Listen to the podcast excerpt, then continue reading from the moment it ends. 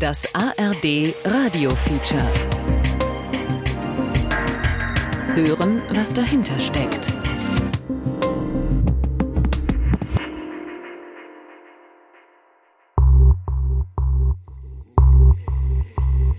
Sehr geehrte Damen und Herren, danke schön, dass Sie gekommen sind, dass Sie auch so schnell und so kurzfristig gekommen sind. Heute gibt es ganz besonders schlechte Nachrichten, denn sie betreffen die eigene Organisation, die Polizei, und sie treffen diese Polizei bis ins Mark. Düsseldorf, September 2020. Herbert Reul, CDU, Innenminister von Nordrhein-Westfalen, tritt mit tief zerknittertem Gesicht vor die Medien. Seit heute Morgen 6 Uhr vollstrecken nordrhein-westfälische Polizistinnen und Polizisten zahlreiche richterliche Durchsuchungsbeschlüsse und diese Durchsuchungsbeschlüsse richten sich gegen Personen, die selbst Polizisten sind. Es ist wieder alles dabei. Hitler, Hakenkreuze, Mordfantasien. Das Bild? Schreiende Geflüchtete in einer Kammer. Ein SS-Soldat drückt grinsend einen Knopf. Aufschrift: Gas. Das Bild: Ein Mann, der auf einen schwarzen Jungen zielt. Text: Wenn beim Grillen die Kohle abhaut. Wir reden hier von übelster und widerwärtigster neonazistischer, rassistischer und flüchtlingsfeindlicher Hetze. Ein Zufallsfund. Ein 32-jähriger Beamter der Polizei Essen war in Verdacht geraten, Dienstgeheimnisse über Ermittlungen im Clanmilieu weitergegeben zu haben. Auf seinem Handy fand man 126 Fotos dieses Kalibers, die 29 Beamtinnen und Beamte emsig miteinander geteilt hatten. Das tut weh. Das tut richtig weh. Rassismusvorwürfe, Rechtsextremismusvorwürfe tun uns weh und das tut weh. Mitte Oktober 2020, Berlin. Polizeipräsidentin Barbara Slowik ist untröstlich. Wenn Sie sich so bestätigen sollten, wie Sie jetzt im Raum stehen, sind Sie beschämt und erschütternd und für die Polizei Berlin und für mich kaum erträglich. Drei Jahre polizeiliche Alltagsplauderei kommen ans Licht über belegte Brötchen, Sport, und den Feind. Muslime, Schwarze, Flüchtlinge, Linke. Für die Chatter allesamt Terroristen, Ratten, Affen, Mörder, die man abknallen sollte. Merkels Gäste kommen wie Heuschrecken über Europa. Dass die Arbeit der Polizei Berlin auf diese Art und Weise mit Schmutz beworfen wird, sozusagen, oder eben beschmutzt wird. November 2020. Beim Innenministerium Sachsen-Anhalt geht ein anonymer Hinweis ein, in der Bereitschaftspolizei herrsche ein rechtes Macho-Klima. In diesem Klima gehen unsere guten Kolleginnen und Kollegen unter, die sich täglich anstrengen und ihren Dienst fleißig und verantwortungsbewusst verrichten. Bilder in Chats zeigen halbnackte Frauen in SS-Uniform. Schmähwörter wie Kanacke und Ziegenficker bestimmen den Ton. Ich habe sie heute Morgen gelesen und bin erschüttert, dass es sowas in unserer Polizei gibt, dass es solche, solche Ausmaße hat. Dezember 2020. Schleswig-Holsteins Innenministerin Sabine Süterlin-Waag, CDU, berichtet im Kieler Landtag über eine rechtsradikale Chatgruppe innerhalb der Polizei. Ein Bild. Hitler beim Hitlergruß. Aufgrund von Corona, anstatt Hände schütteln, wird wieder normal gegrüßt. Dazu Sätze wie Alle an die Wand, fertig. Rechtsextrem in Uniform. Über Radikalisierungstendenzen in der deutschen Polizei. Von Tom Schimmeck. November 2019. Die Grünen im Bundestag haben zu einem Polizeikongress geladen. Im Foyer des Paul-Löbe-Hauses mit Blick auf die Spree. Gemeinsam mit Ihnen möchten wir über Polizeiarbeit und ihre Bedeutung in der Gesellschaft sprechen. Fraktionschefin Katrin Göring-Eckardt begrüßt Polizistinnen und Experten. Wir wissen, dass wir viel von Ihnen lernen können. Raphael Beer, Dozent und Forscher der Polizeiakademie Hamburg, bekannt für seine kühlen Analysen, steht am Pult. Sicherheit ist eine permanente Mangelerscheinung. Von ihr gibt es immer zu wenig. Auch zu wenig Polizei gibt es, seit es Polizei gibt. Die Recherchen für dieses Feature stecken noch im Anfangsstadium. Hat Bär einen Überblick? Nein, sagt er, es gebe keine brauchbare Forschung über Rechtsextremismus im Polizeiapparat. Also was wir im Moment feststellen, ist, dass fast in allen Bundesländern der Dienstherr oder die Behördenleitungen unruhig geworden sind. Alle sind nervös, sagt Bär, auch er. Das Klima in der Polizei habe sich spürbar verändert. Nach meiner Beobachtung werden die Lauteren leiser und die Unlauteren lauter. Manche kämen aus der Deckung. Wir kriegen das im Studium auch mit. Die Kommentare werden frecher, dominanter und auch rigider. 2019 ist das Lagebild noch diffus. Erste Polizeichats sind ruchbar geworden. Auch gibt es Hinweise auf Verbindungen einzelner Beamter zu Reichsbürgern, Nazikumpels und Preppernetzwerken, die Waffen und Munition horten. Fälle von Rassismus und Polizeigewalt gegen Minderheiten werden zum Thema. Wer es ein bisschen genauer wissen will, muss die 19 deutschen Polizeiorganisationen einzeln abfragen. 16 Landesinnenministerien und das Bundesministerium des Innern für Bau und Heimat, zuständig für BKA, Bundespolizei und die Polizei des Bundestages. Ab Juli 2019 trudeln die ersten Antworten ein. Einige Behörden brauchen bis Weihnachten. Manche reagieren eher ausweichend, andere schicken detaillierte Tabellen. Verwenden von verfassungsfeindlichen Symbolen. Beleidigung. Gefährliche Körperverletzung. Volksverhetzung. Verdacht Reichsbürgerbezug. Rechtsextreme Äußerungen im Internet. Die ganze Bandbreite, bis zu Hakenkreuzplätzchen und Nazi-Weihnachtsbotschaften. Hoho, Holocaust. Die Angaben sind unvollständig. Zeiträume und Definitionen stimmen nicht ganz überein. Doch in Summe ergibt sich die Zahl von etwa 200 Verdachtsfällen rechtsextremer Aktivität von deutschem Polizeipersonal. Weil der Staat es offenbar selbst nicht besser weiß, wird 2019 beim Bundesamt für Verfassungsschutz eine Organisationseinheit zur Aufklärung rechtsextremistischer Umtriebe im öffentlichen Dienst eingerichtet. Im Oktober 2020 präsentiert sie ein erstes Lagebild Rechtsextremismus. Erhebungszeitraum Januar 2017 bis März 2020. Ergebnis? Die Sicherheitsbehörden der Länder leiteten im Erhebungszeitraum Ermittlungen in insgesamt 319 Verdachtsfällen ein. Die Bundessicherheitsbehörden meldeten für den gleichen Zeitraum 58 Verdachtsfälle. Macht 377. Der militärische Abschirmdienst meldet 1064 Verdachtsfälle. Doch offenbar kommt es auch darauf an, wer fragt. Das Bundesinnenministerium zum Beispiel antwortet Ende 2019 auf unsere Anfrage mit dem Verweis auf eine über ein Jahr alte Bundestagsdrucksache und dem knappen Zusatz Im BKA gab und gibt es aktuell keine entsprechenden Fälle. Diese Bundestagsdrucksache 19-5323 enthält eine kleine Tabelle, die Verdachtsfälle aus der Bundespolizei von 2012 bis 2018 aufreiht, hübsch sortiert in die Kategorien Rex, rechtsextrem und Rass, rassistisch. Insgesamt 17 Vorkommnisse.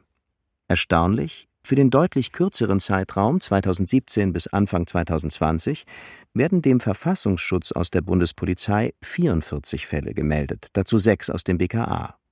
Eine Explosion von Fällen? Vielleicht.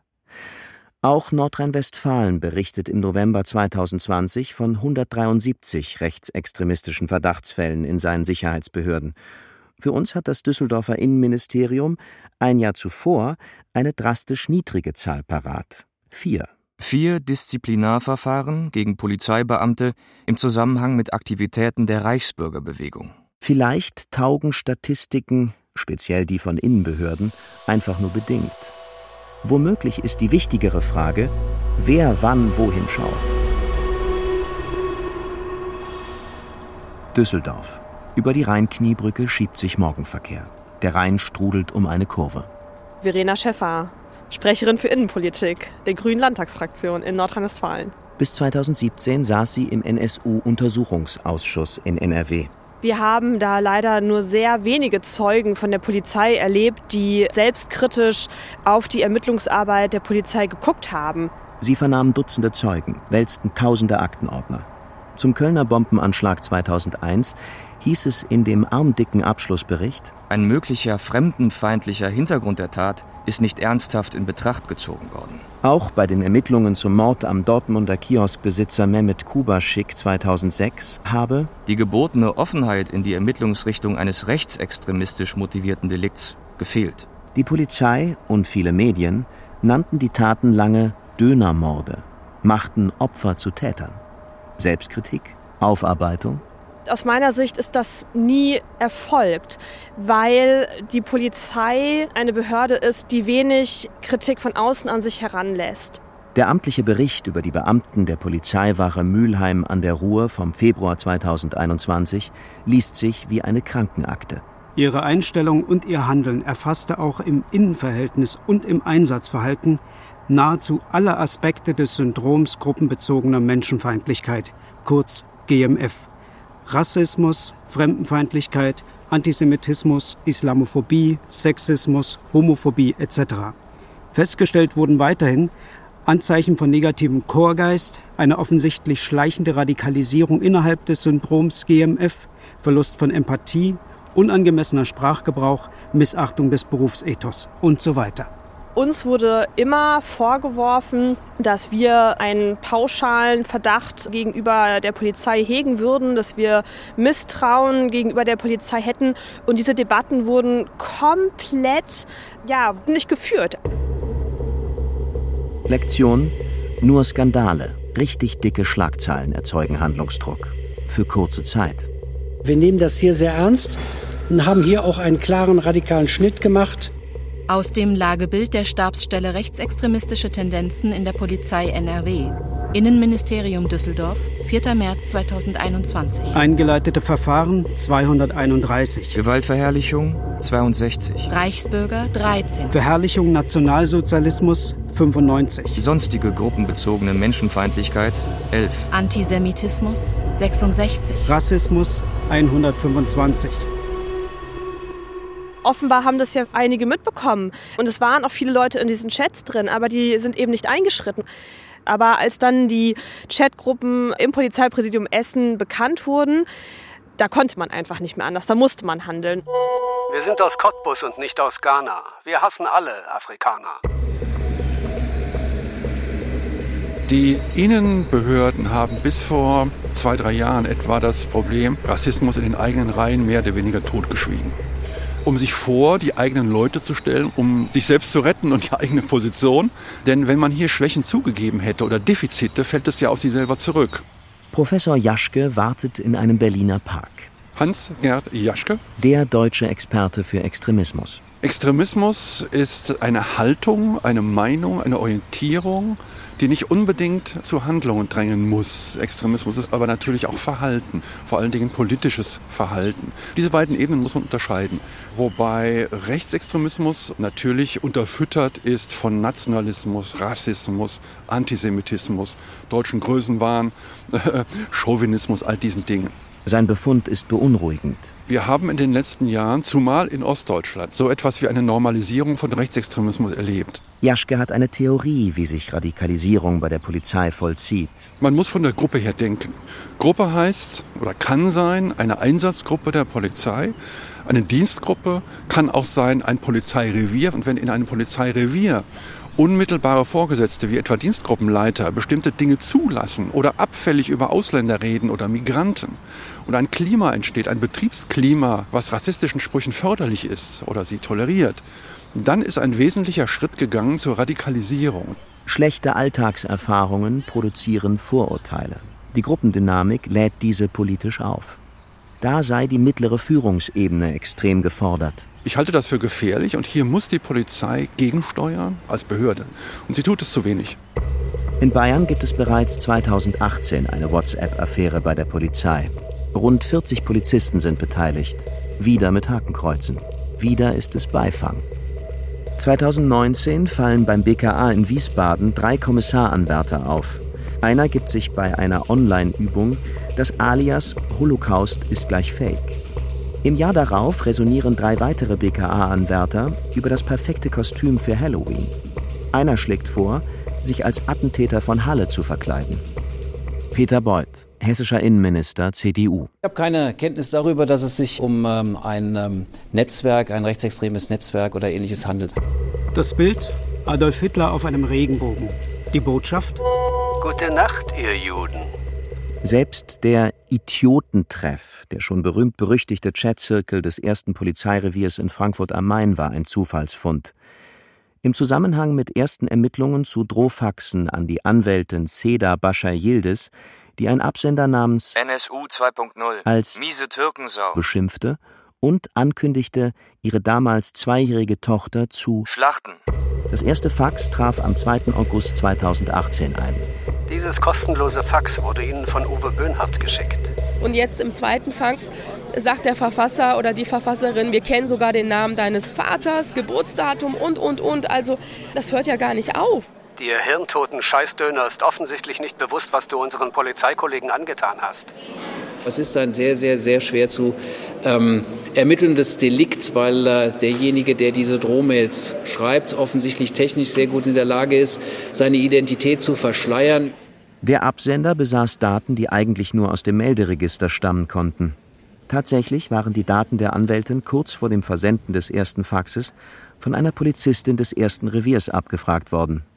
Auf dem Handy dieser Beamtin fand sich auch der Idiotentreff. Man meint direkt in diese Köpfe gucken zu können und sieht Verrohung, die sich im vermeintlich geschützten Raum des Chats offen zur Schau stellt.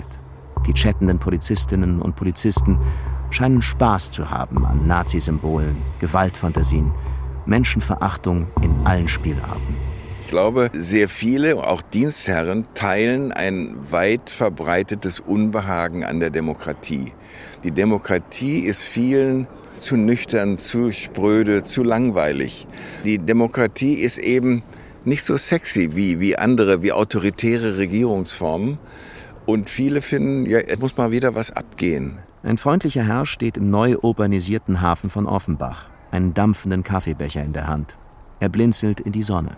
Sie sprechen mit Günter Frankenberg. Ich lehre öffentliches Recht, Rechtsphilosophie und Rechtsvergleichung an der Goethe-Universität in Frankfurt.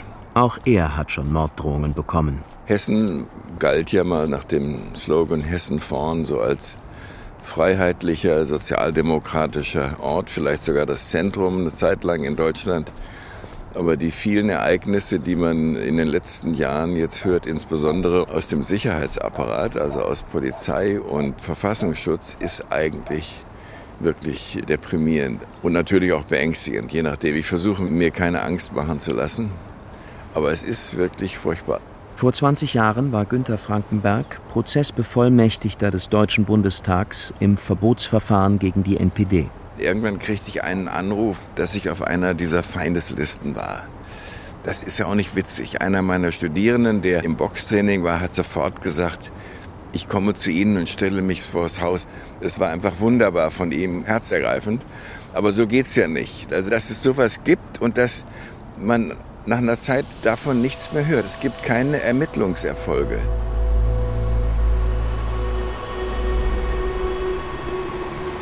Das Polizeirevier Dessau-Roßlau, Wolfgangstraße 25. Ein stattliches Gebäude. Die turmartige Mitte ragt sechs Stockwerke auf. Gegenüber ein Rostbratwurstgrill, um die Ecke Kaufland. Hier im Keller verbrannte im Januar 2005 der angekettete Häftling Uri Jallo in Zelle 5. Nicht der erste Tod in dieser Zelle. Der polizeiliche Dienstgruppenleiter wurde wegen fahrlässiger Tötung zu einer Geldstrafe verurteilt. Die meisten Verfahren aber verliefen im Sande. Ein Paradefall gescheiterter Aufklärung.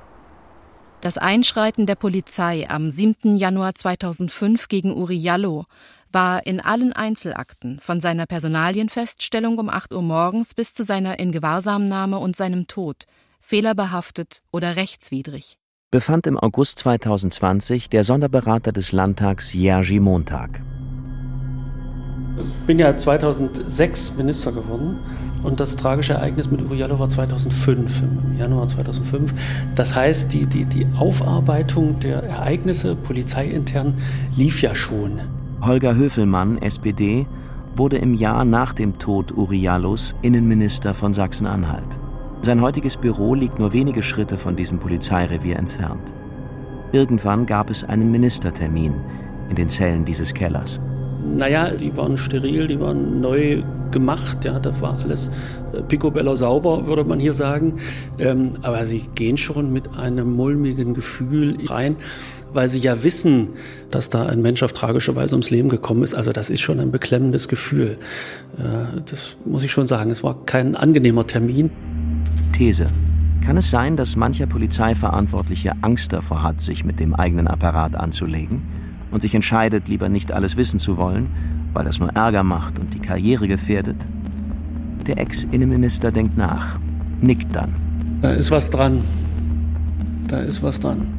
Manchmal habe auch ich gemerkt, dass bestimmte Dinge nicht aufklärbar sind, weil Beteiligte eine Aufklärung nicht wollen. Ja, was wollen Sie machen? Viele Vorwürfe, sagt er, seien schwer belegbar. Und natürlich gäbe es Misstrauen, Vertuschungsversuche, Deckelungen durch die Führung.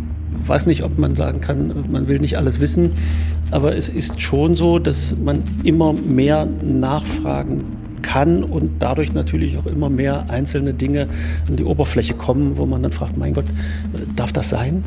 Höfelmann sagt, er habe nie den Eindruck gehabt, bewusst hinters Licht geführt zu werden. Kann natürlich trotzdem passiert sein, dann habe ich es nicht gemerkt, ja. Der Tod in Zelle 5, meint Höfelmann, spalte Dessau bis heute. Ja, zwischen denen, die sagen, äh, jetzt Klappe zu und denen, die sagen, nee, äh, Klappe erst zu, wenn wir alles wissen, was passiert ist und auch Verantwortliche haben dazu. Diese Spannung, die hält bis heute an. Das macht natürlich auch etwas mit einer solchen Stadt. Es ist wie ein Schatten. Viele hätten versucht, den Tod zu rechtfertigen. Das ist auch so in, in, in, meinem sozialen Umfeld, ja, in meinem Dunstkreis, wo ich hier Politik mache, wo ich hier lebe, dass es da Menschen gibt, die sagen, naja, es war ja nur ein Schwarzafrikaner, es war ja nur ein Drogenabhängiger, es war ja nur ein Asylant. Wo ich dann immer sage, nein, es war ein Mensch. Das finde ich beschämend. Also das empfinde ich heute auch als immer noch als Makel. Und je mehr Zeit ins Land geht, desto unzufriedener wird man eigentlich, weil es eben überhaupt keine Aussicht auf Klärung gibt.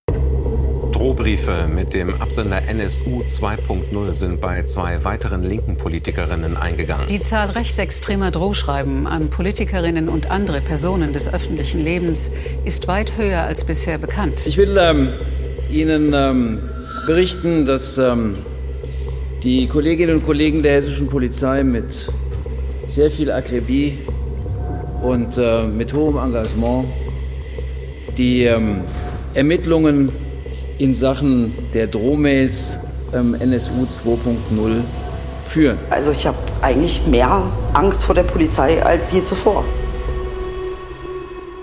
Beschimpfungen, Beleidigungen und Bedrohungen sind zum rechtsradikalen Kerngeschäft geworden. Bis Mitte März 2021 zählte das Hessische Landeskriminalamt 133 Drohschreiben mit dem Absender NSU 2.0. Im Berliner Neukölln-Komplex, einer Anschlagsserie mit rechtsradikalem Hintergrund, tauchten Datensätze mit Hunderten von Feinden auf. Beim Netzwerk Nordkreuz in Mecklenburg-Vorpommern waren es über 1000. Die Prepper von Nordkreuz, unter ihnen mehrere Polizisten, planten den Ernstfall, den Zusammenbruch des Staates, den Tag X, sammelten Waffen, horteten Munition, setzten Leichensäcke und Löschkalk auf ihre Einkaufsliste woraus sich ableiten lässt, was ihren Feinden am Tag der Abrechnung blüht. Bedroht werden Menschen, die den Mund aufmachen, Frauen vor allem, Anwältinnen, Künstler, Leute, die sich um Geflüchtete kümmern, Aktivistinnen gegen Fremdenfeindlichkeit, Antifaschisten, Medienmenschen. Fast alle berichten von viel zu viel amtlichem Gleichmut. Beispiel: Die Anwältin Bascha Yildiz lässt nach einem Dutzend Drohschreiben auf Anraten des LKA ihr Haus sichern. Doch die Kosten will das Land Hessen nicht tragen. Ohne eine entsprechende Rechtsgrundlage kann aber keine Zahlung angewiesen werden. Ein Amtshaftungsanspruch ist nicht gegeben.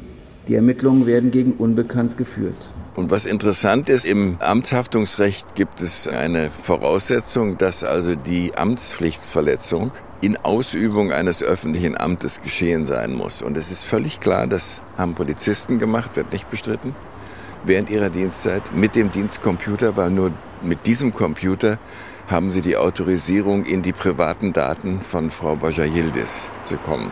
Ist völlig unbestritten. Trotzdem sagt das Ministerium, ja, das war nicht in Ausübung eines öffentlichen Amtes, sondern bei Gelegenheit. Also so, wenn Sie und ich, wären wir Polizisten, wir würden eine Pizza bestellen, die wird gebracht und wir sagen, nehmen wir nicht. Das ist bei Gelegenheit. Professor Frankenberg hat ein Gutachten geschrieben, das die Ansprüche der Anwältin untermauert. Der hat mir immerhin eine Morddrohung von NSU 2.0 eingebracht, was auch nicht zu den erfreulichen Dingen des Lebens gehört. Aber das sei ja ihr Zweck, sagt er. Angst produzieren. Die wollen eigentlich, dass die Bedrohten genauso feige reagieren wie sie selbst. Und natürlich verunsichern sie, lösen Zweifel aus. Und ich muss ja auch meinen Kindern erklären, was macht das mit euch? Und die geben zu, dass es sie natürlich beunruhigt, auf unterschiedliche Art. Ich habe gedacht, wenn ihr sagt, hör das auf oder lasst doch die Finger aus der braunen Soße, dann würde ich, glaube ich, das machen. Aber es ist für mich schwer, weil ich finde, wir können das nicht hinnehmen. Es wäre für ihn eine Niederlage. Wir müssen dazu Stellung nehmen. Wir können nicht sagen, wir schweigen, weil wir doch bestimmte Befürchtungen haben. Frankenberg hat angefangen, über seine Angst zu schreiben, um sich von ihr nicht beherrschen zu lassen. Einzelfälle? Nein, sagt er, ein Gewebe, eine Struktur. Es ist eine wirklich sehr gefährliche Normalisierung des Ausnahmezustandes. Ich trete daher als Minister für Inneres und Europa in Mecklenburg-Vorpommern mit Wirkung des heutigen Tages zurück. Lorenz Caffier, CDU, galt nach 16 Jahren im Amt als Saurier unter den Innenministern. Im November 2020 trat er ab. Er hatte Anfang 2018 bei Frank T. eine Waffe gekauft. Frank T., Inhaber und Geschäftsführer des Schießplatzes Baltic Shooters in Güstrow, veranstaltet Schießtrainings, die bei Polizeispezialeinheiten und Soldaten heiß begehrt sind. Die Tageszeitung Taz hatte ihm Verbindungen zum rechtsextremen Prepper-Netzwerk Nordkreuz nachgewiesen. Aber nicht der Erwerb war ein Fehler, sondern mein Umgang damit. Äh, ist, ja, ist ja ein Glockenspiel von Alarmglocken. Peter Ritter, seit 27 Jahren Abgeordneter der Linken in Schwerin, ist einer der Feinde und langsam mit der Geduld am Ende. Und ich bin es auch leid, immer nur mit Halbwahrheiten ausgestattet zu werden. Und was vor allen Dingen fehlt, ist die Frage nach Konsequenzen. Ritters Befund für das Verhalten der Sicherheitsbehörden Sorglosigkeit, Ahnungslosigkeit, Desinteresse. Er, sagt der Abgeordnete, sei durch sein Amt ja noch relativ geschützt, andere nicht. Es geht um die vielen, vielen, die nicht durch ein Amt geschützt sind, die sich freiwillig engagieren, die auf der Abschussliste äh, von Rechtsextremisten stehen. Und wenn man denen dann nach langem öffentlichen Druck dann per Brief aus dem LKA mitteilt, sie stehen zwar auf so einem Zettel, aber es besteht äh, momentan kein Gefährdungspotenzial. Aber wenn sie selbst das merken, können sie sich vertrauensvoll an uns wenden. Ja, was, da fehlen einem die Worte, da fehlen einem die Worte. Ja. In Mecklenburg-Vorpommern geht es um mehr als um Hakenkreuz-Chats. Es geht um den Tag X, eine Art bewaffneter Machtübernahme durch schussbereite Männerbünde. Und dieser Tag X hat dann etwas mit Umsturzplänen zu tun. Der Generalbundesanwalt ermittelt wegen des Verdachts der Vorbereitung einer schweren staatsgefährdenden Gewalttat. Ich will jetzt nicht über die Historie reden, was Rechtsextremismus alles auslösen kann, aber da sind wir absolut gut beraten, dass wir da mit aller Macht tätig werden. Gunnar Mechler, Leiter der Polizeiinspektion Anklam, sitzt im Homeoffice. Seine Inspektion reicht vom Peenemünder Haken an der Ostsee bis runter nach Penkun. Die Region hat im Jahresbericht des Verfassungsschutzes einen festen Platz als Rückzugsraum für Neonazis. Es ist ja immer so, wenn sich dort äh, Personen in einem solchen Bereich anfangen zu engagieren, dann baut sich auch langsam aber sicher da drumherum eine gewisse Szene auf. Das ist wie so ein Magnet. Kameradschaften, nationale Bündnisse, Reichsbürger, das ganze Biotop. Als der Raum Löcknitz zu einer Art rechtsradikalem Veranstaltungszentrum zu werden drohte, beschlossen Landkreis und Polizei eine Null-Toleranz-Strategie mit deutlich mehr Polizeipräsenz vor Ort. In einer Gegend, wo die AfD bei Wahlen bis zu 35 Prozent einfährt, dürfte auch manch Polizist empfänglich für extreme Botschaften sein. Habe er noch nicht festgestellt, sagt Mechler, Gott sei Dank und korrigiert sich sogleich. Wir hatten einen Fall in Greifswald, einen Mitarbeiter, der äh, offen mit seiner politischen Meinung umgegangen ist und äh, dann äh, angefangen hat, seine Datenerfassungsmöglichkeiten zu missbrauchen, hat also, wenn man das jetzt mal so ausdrücken will, äh, politisches Gegenüber quasi ausgespäht. Also in Greifswald haben wir, oder ich zumindest, oft das Gefühl, dass sie parteiisch zugunsten der Rechten sind? Wenn man auf Demos oder auch in Nähe von so Mahnwachen, die in der Stadt stattfinden, sieht, wie Polizisten mit AfD-Politikern abklatschen, dann weiß man, dass das auf jeden Fall sehr viele Verbindungen bestehen innerhalb der Polizei, zumindest in Greifswald. Michael, Felix und Luca, drei Alternative aus Greifswald, sitzen am Lagerfeuer hinter dem neuen Kulturzentrum. Es ist eine kleine Welt man kennt sich. Und wir kennen ja auch Leute bei der Polizei, die durchaus klug, sympathisch und nett sind. Und wir wissen von denen auch, dass die teilweise nicht sprechen durften in der Öffentlichkeit, weil der Innenminister ihnen einen Maulkorb verpasst hat. Wie neutral erleben die drei die Polizei? Ich kann mir sehr gut vorstellen, dass sie sich als neutral empfinden. in den Normen, die Sie bewahren wollen? Ich empfinde die Polizei nicht als neutral und sie kann aus meiner Sicht auch nicht neutral sein, weil sie selbst Akteurin ist in, in dieser Gesellschaft und ganz eigene Interessen verfolgt. Insofern sind sie natürlich auch immer noch äh, die staatliche Gewalt, auch weil wer soll das sonst sein?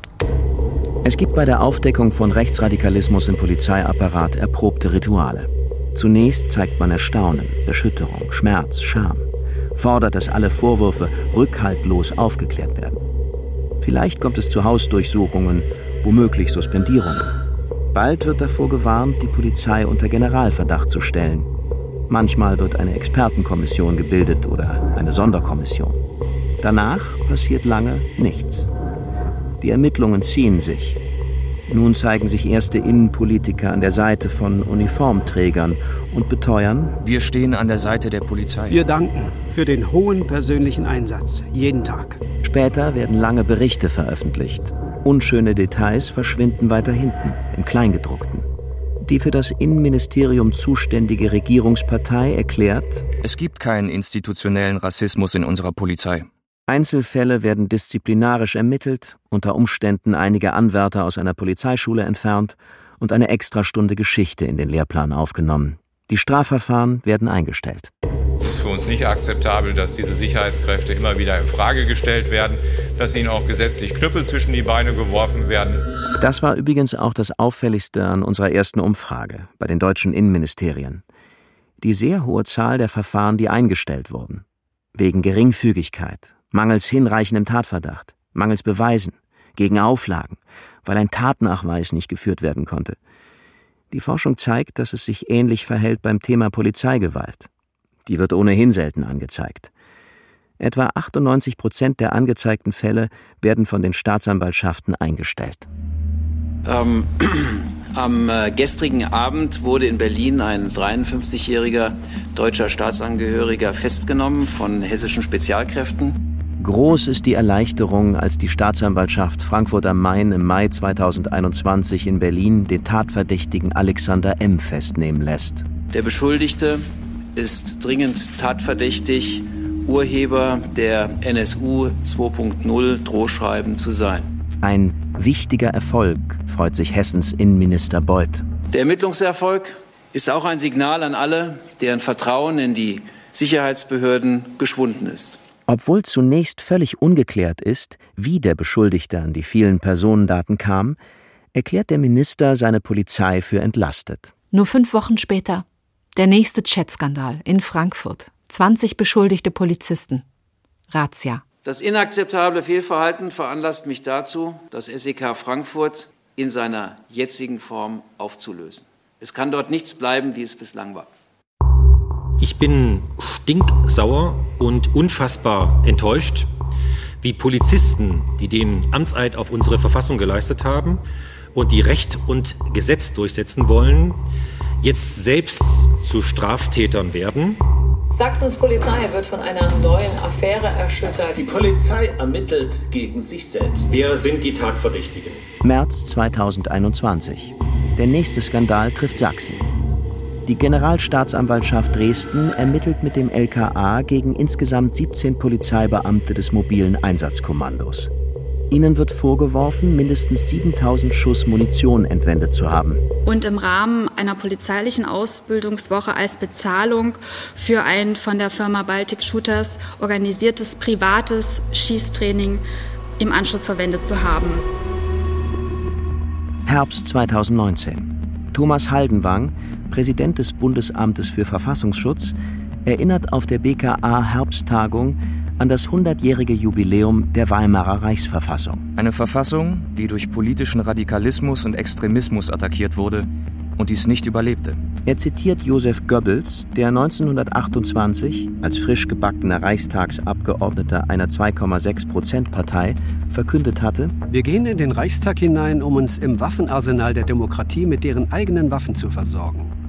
Wenn die Demokratie so dumm ist, uns für diesen Bärendienst Freifahrtskarten und Diäten zu geben, so ist das ihre eigene Sache. Wir kommen als Feinde. Wie der Wolf in die Schafherde einbricht, so kommen wir. Rechts spielt Polizei eine wesentliche Rolle als Instrument zur Durchsetzung dieses Staats.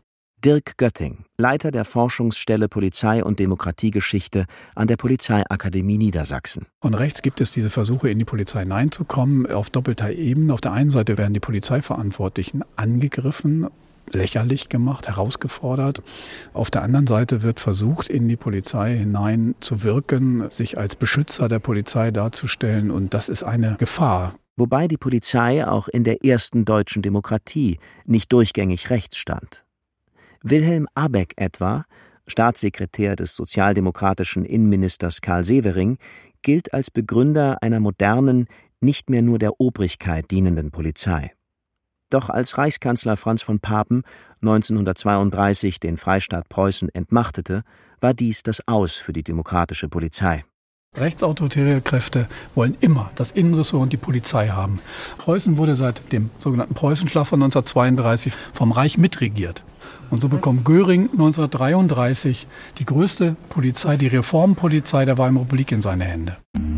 Am 1. Februar 1934 berichtet Ministerialdirektor Kurt Dalug Adolf Hitler, die Säuberung der Polizeiоffizierskorps und der Beamtenschaft von wesensfremden und national unzuverlässigen Elementen ist zum größten Teil durchgeführt. Es gab schon in den frühen 20er Jahren innerhalb der Hamburger Ordnungspolizei eine Gruppe von Rechtsextremisten, die wechselten dann in Richtung Nationalsozialisten und wurden dann 24 enttarnt. Und einige von denen sind entlassen worden, kamen dann aber nach 33 auch wieder zurück in die Polizei. Also es hat immer solche Tendenzen gegeben, übrigens auch in der preußischen Polizei. Eigentlich in allen Polizeien kann man das feststellen. Noch ein Polizeiforscher. Sie sprechen mit Wolfgang Kopitsch, dem ehemaligen Polizeipräsidenten der Freien und Hansestadt Hamburg. Der Vater von Wolfgang Kopitsch, Sozialdemokrat und Polizist wie der Sohn, wurde von den Nationalsozialisten gefeuert und 1948 von der SED gleich noch einmal. Er war später Revierführer in Hamburg-Altona und habe sich, erinnert sich der Sohn und Ex-Polizeipräsident Kopitsch, sehr über die vielen Nazis geärgert, die in der Bundesrepublik wieder in der Polizei aufgenommen wurden. Es gab in der Geschichte der Polizei der Bundesrepublik Deutschland immer wieder Phasen, in denen es durchaus ernstzunehmende Reformbemühungen gegeben hat, die Polizei demokratischer zu gestalten. In den 1960er Jahren etwa. Mit dem Aufkommen des Terrorismus war das vorbei. Und dann kommt wieder eine Hardliner-Fraktion, die sagt, nee, das ist alles nicht so, wir brauchen jetzt also ne, eine gewisse Entschlossenheit und so weiter. Die deutsche Polizei war bis in die 70er, 80er Jahre rechtskonservativ mit rechtsextremistischen Elementen, sehr paramilitärisch organisiert. Der Bundesgrenzschutz war de facto militärisch organisiert bis zur Umwandlung in Bundespolizei 2005. Es gab also diese Traditionen. Und die sind zäh, meint der Politologe und Polizeiausbilder Jaschke. Es hat Jahrzehnte gedauert, diesen Einfluss zurückzudrängen in Richtung Demokratisierung der Polizei.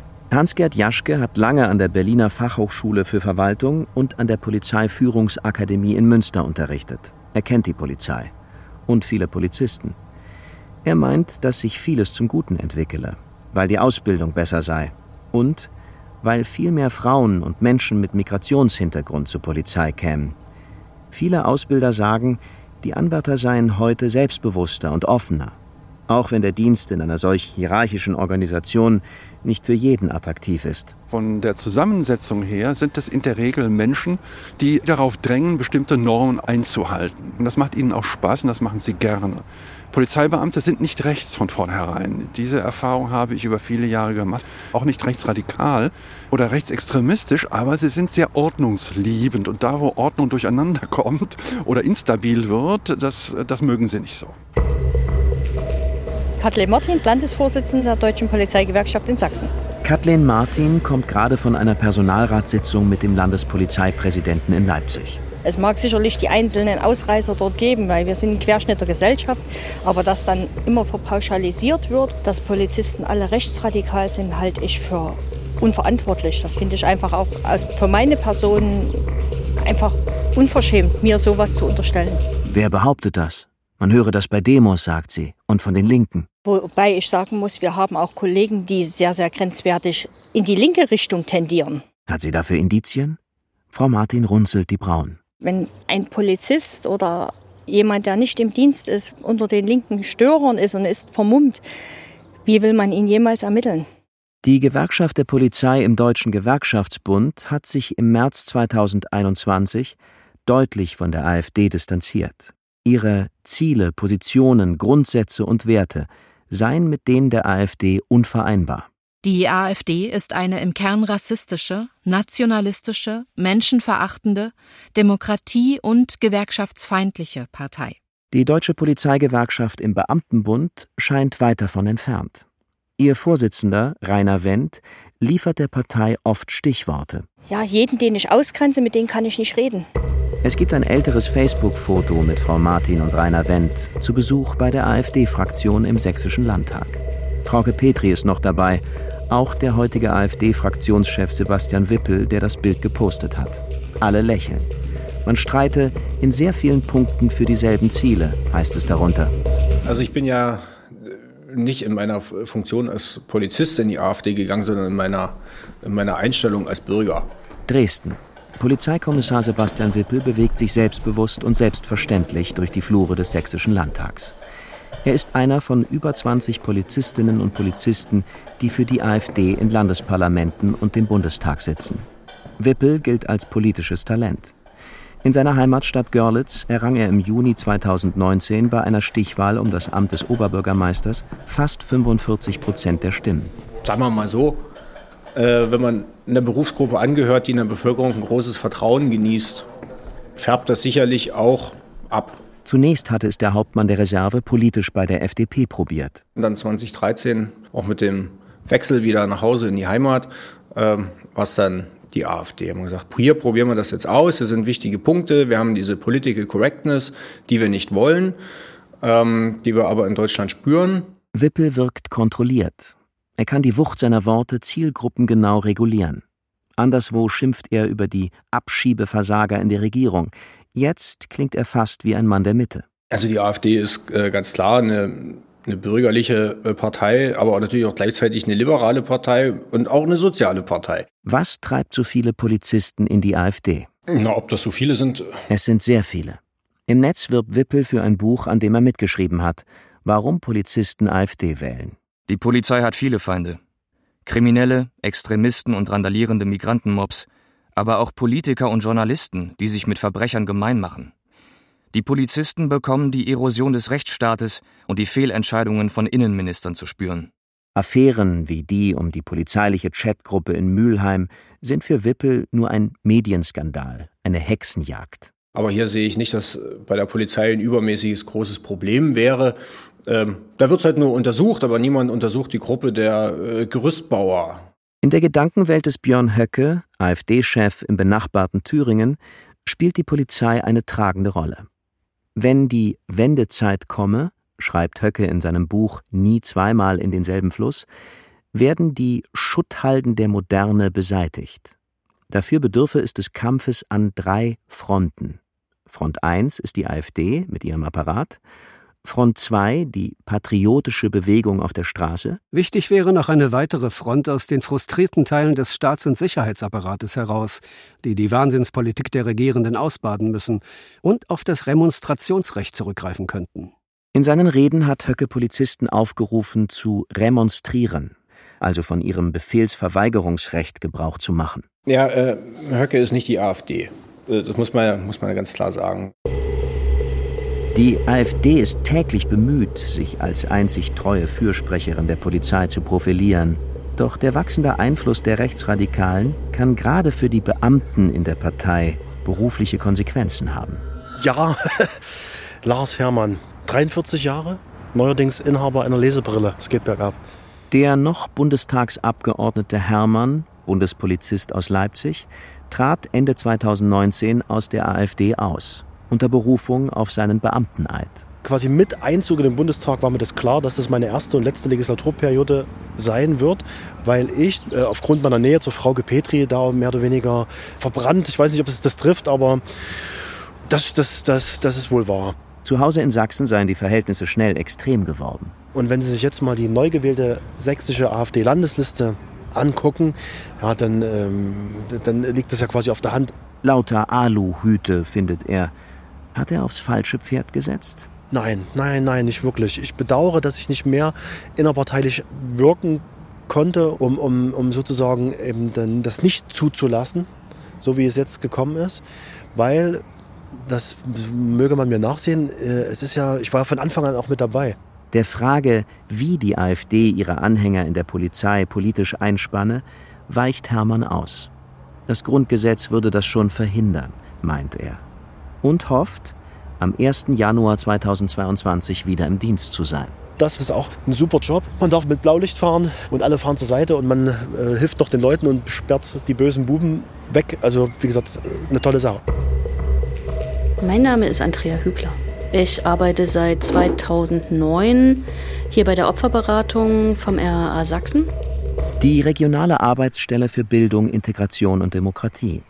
Das weite Feld der extremen Rechten, sagt sie, sei schon seit den 1990ern ihr Thema, seit den Anfängen verbreiteter rechter Gewalt im Osten, die man hier heute die Baseballschlägerjahre nennt. Also die Baseballschlägerjahre haben mich tatsächlich auch geprägt. Das ist ein Grund, warum ich das mache, was ich mache. Polizeiliches Verhalten war immer Teil des Problems, sagt sie.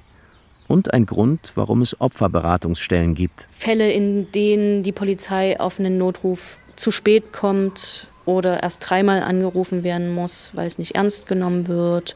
Oder sie kommen zum Tatort, die Täter und Betroffenen sind beide noch am Tatort. Die Polizei spricht die Betroffenen als Täter an, nimmt deren Personalien auf und lässt die Täter gehen. Tatsächlich so eine unmittelbare Täter-Opfer-Umkehr. Das sind alles Fälle, die ich in meiner Erfahrung seit 2009 hier wiederholt hatte und die es nach wie vor gibt. Ein Beispiel? Ländlicher Raum, Revier, junger Mann, Migrationshintergrund, möchte eine Anzeige erstatten, ist mit einer Schusswaffe bedroht worden, Zwei Polizisten sind vor Ort. Der eine hat keine Zeit, weil er muss zu einem Treckerunfall. Und der andere sieht sich nicht in der Lage, in Englisch zu kommunizieren. Dann setzt sie sich schnell ins Auto und fährt hin. Ein Klassiker, sagt Andrea Hübler. Und nicht unbedingt böse Absicht. Die Reviere sind unterbesetzt. Aber der Treckerunfall ist eben wichtiger. Brisanter Fälle unverhältnismäßiger Gewalt von Polizisten. Die Debatte ist lauter geworden. Auch durch den Protest aus den USA nach der Ermordung von George Floyd. Problem hier, bei Anzeigen gegen die Polizei gibt es schnell eine Gegenanzeige. Der Großteil zeigt nicht an. Davon, die angezeigt sind, wird der Großteil eingestellt und die wenigsten Fälle landen überhaupt vor Gericht und dort kommt es dann auffällend häufig zu Freisprüchen. Rät sie trotzdem jedem im Ernstfall die 110 zu wählen? Ich würde grundsätzlich nicht abraten, 110 zu wählen, weil die 110 ist der Notruf, den wir haben und ich kann kein Angebot machen, wen Sie anrufen sollen. Mich nicht. Ich kann danach unterstützen. Vieles habe sich auch gebessert, sagt Andrea Hübler. Die Ausbildung sei besser. Die Polizei habe heute eine spezielle Abteilung für politisch motivierte Kriminalität und Hassgewalt.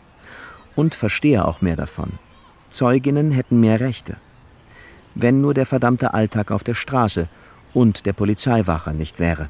Was sich geändert hat, ist, dass das Wort Fehlerkultur existent ist. Das sage ich deswegen so zugespitzt, weil das eine ist sozusagen, ich führe dieses Wort im Munde hin zu, ich mache daraus wirklich eine Kultur, eine Institutionenkultur, ist halt noch ein weiter Weg. Und ich glaube, dass wir da noch am Anfang sind. Berlin will jetzt handeln, denn die Fälle türmen sich. 24 Strafverfahren wegen rechtsextremistischer Vorfälle plus 47 Disziplinarverfahren. Seit April 2021 gibt es eine neue Abteilung beim Berliner LKA. Ja, mein Name ist Michel Lindner. Ich bin Dezernatsleiter im LKA Berlin im Bereich der Bekämpfung für Rechtsextremismus, hauptsächlich Hasskriminalität. Wir haben eine neue Ermittlungsgruppe, die sich insbesondere und ganz speziell mit der Frage auseinandersetzen soll, haben wir Kolleginnen und Kollegen, die im Verdacht stehen, dort, ich sag mal, extremistische Tendenzen eben auch aufzuweisen. Und inwieweit ist es uns möglich, genau diese Polizeibediensteten tatsächlich auch zu identifizieren, zu lokalisieren und eben auch Maßnahmen gegen sie äh, durchzuführen? Man führe seit geraumer Zeit Ermittlungen gegen Polizisten, erzählt Lindner. Jetzt gehe es um mehr Kontext. Wir haben toll ermittelt. Äh, die Kolleginnen und Kollegen haben das wirklich gut aufgehellt.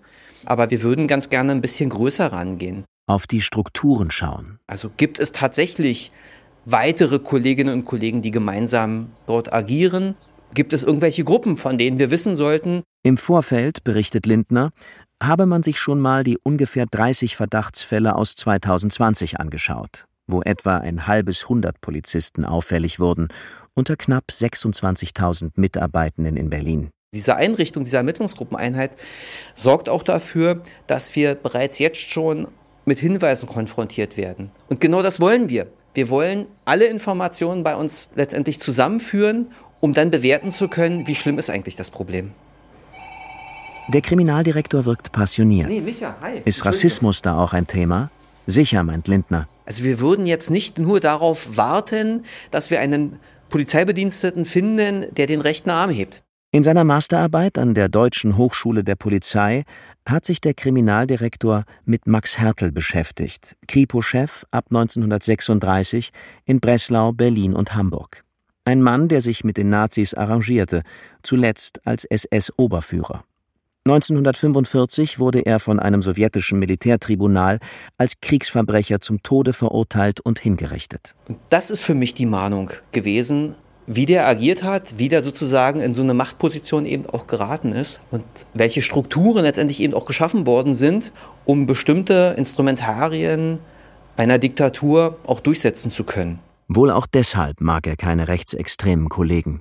Das ärgert einen, das kann ich mit Fug und Recht behaupten, das ärgert einen und da fühlt man sich auch an der Ehre gepackt, denn dafür stehen wir nicht. Ganz im Gegenteil, das sind nicht unsere Kollegen. Von denen wollen wir uns trennen. Zumindest wollen wir sie aus der Anonymität auch so ein Stück weit herausholen. Das ist ja auch nochmal so ein Punkt. Rechtsextrem in Uniform. Über Radikalisierungstendenzen in der deutschen Polizei von Tom Schimmeck. Es sprachen Max von Pufendorf, Lutz Harder, Nils André Brünnig, Falk Schuster und Ellen Schweder. Ton Holger König. Schnitt Christian Grund. Regieassistenz Dagmar Pawlowski, Regie Nikolai von Koslowski, Redaktion Tobias Barth.